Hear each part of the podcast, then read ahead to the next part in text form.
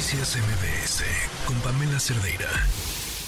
Les decía que estos datos que les compartimos em, tienen que ver con un análisis exhaustivo que estuvimos haciendo con la doctora Marilu Acosta, quien nos acompaña en la línea eh, obsesiva con los datos, la reina del Excel, eh, incluso una gráfica, porque la pregunta principal que teníamos es, ¿se sabía o no? ¿Y se avisó o no? Y, encontramos datos súper interesantes. Marilu, ¿cómo estás? Buenas tardes. Hola, ¿qué tal? Buenas tardes. Eh, ¿Pudiste escuchar la entrevista por si querías comentar algo al respecto? Pues sí, sí la escuché y sí, sí quiero comentar. Eh, me parece una de las cosas que me parece muy eh, prematuro y quizás un poco sensible es decir que el número de muertos que hasta ahorita oficialmente están aceptando que existen es una, es una eh, pues muestra de, lo bueno que fue su programa de prevención. Yo creo que son dos cosas diferentes y es infinitamente apresurado y, muy prematuro decir que tenemos un, número bajo de, de número de personas muertas porque pues todavía hay personas desaparecidas que no saben en dónde están, entonces una opción es eh, que lamentablemente hayan fallecido, ¿no? Entonces creo que esa parte definitivamente no dice nada de su prevención.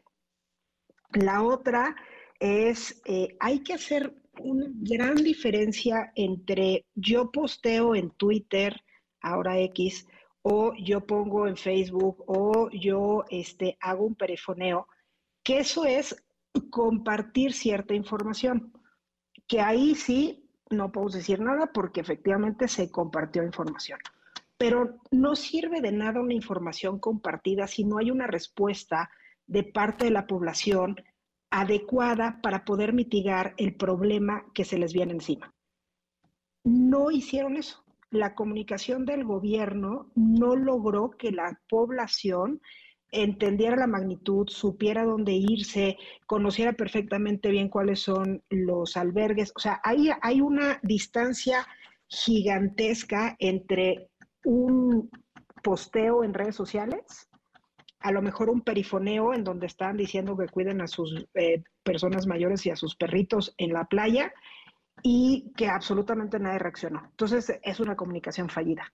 Evidentemente, si hay una comunicación fallida y la población no sabe qué hacer, pues claramente su plan de prevención no funciona. Sí, a mí eh, un poco esta respuesta de avanzó muy rápido, pero pues tu secretario de gobierno estaba en un evento a las 7, 8 de la noche diciendo no pasa nada y la gente se fue a cenar y los restaurantes estaban abiertos y, y, ya se sabía que era categoría 5.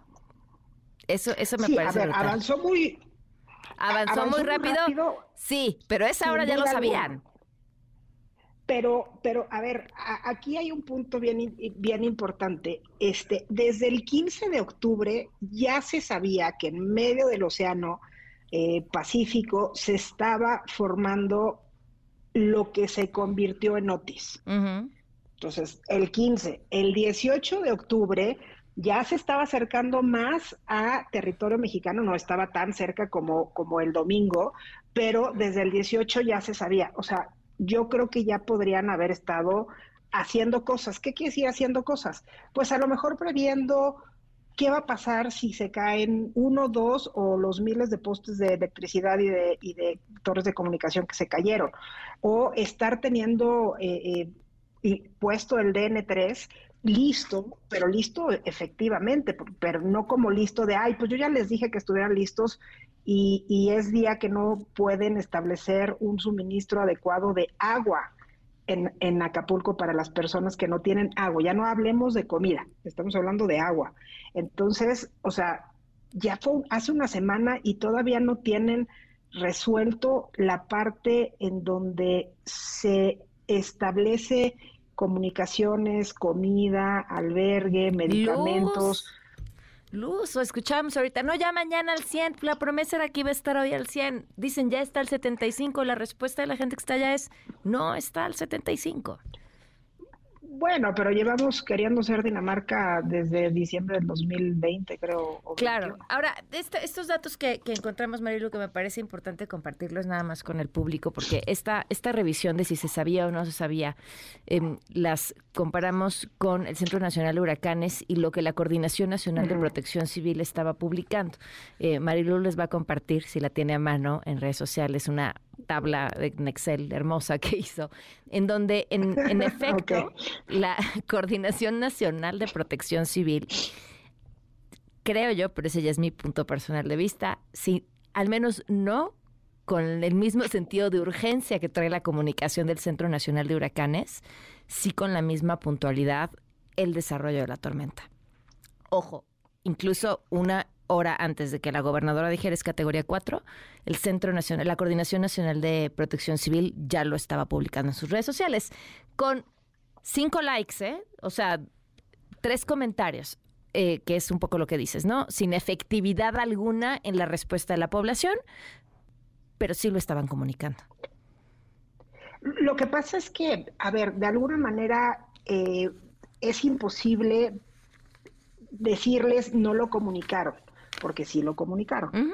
O sea, ahí están los tweets, ahí están los posts en Facebook, ahí está, ahí está la reunión de la gobernador, eh, gobernador en la mañana del mismo martes.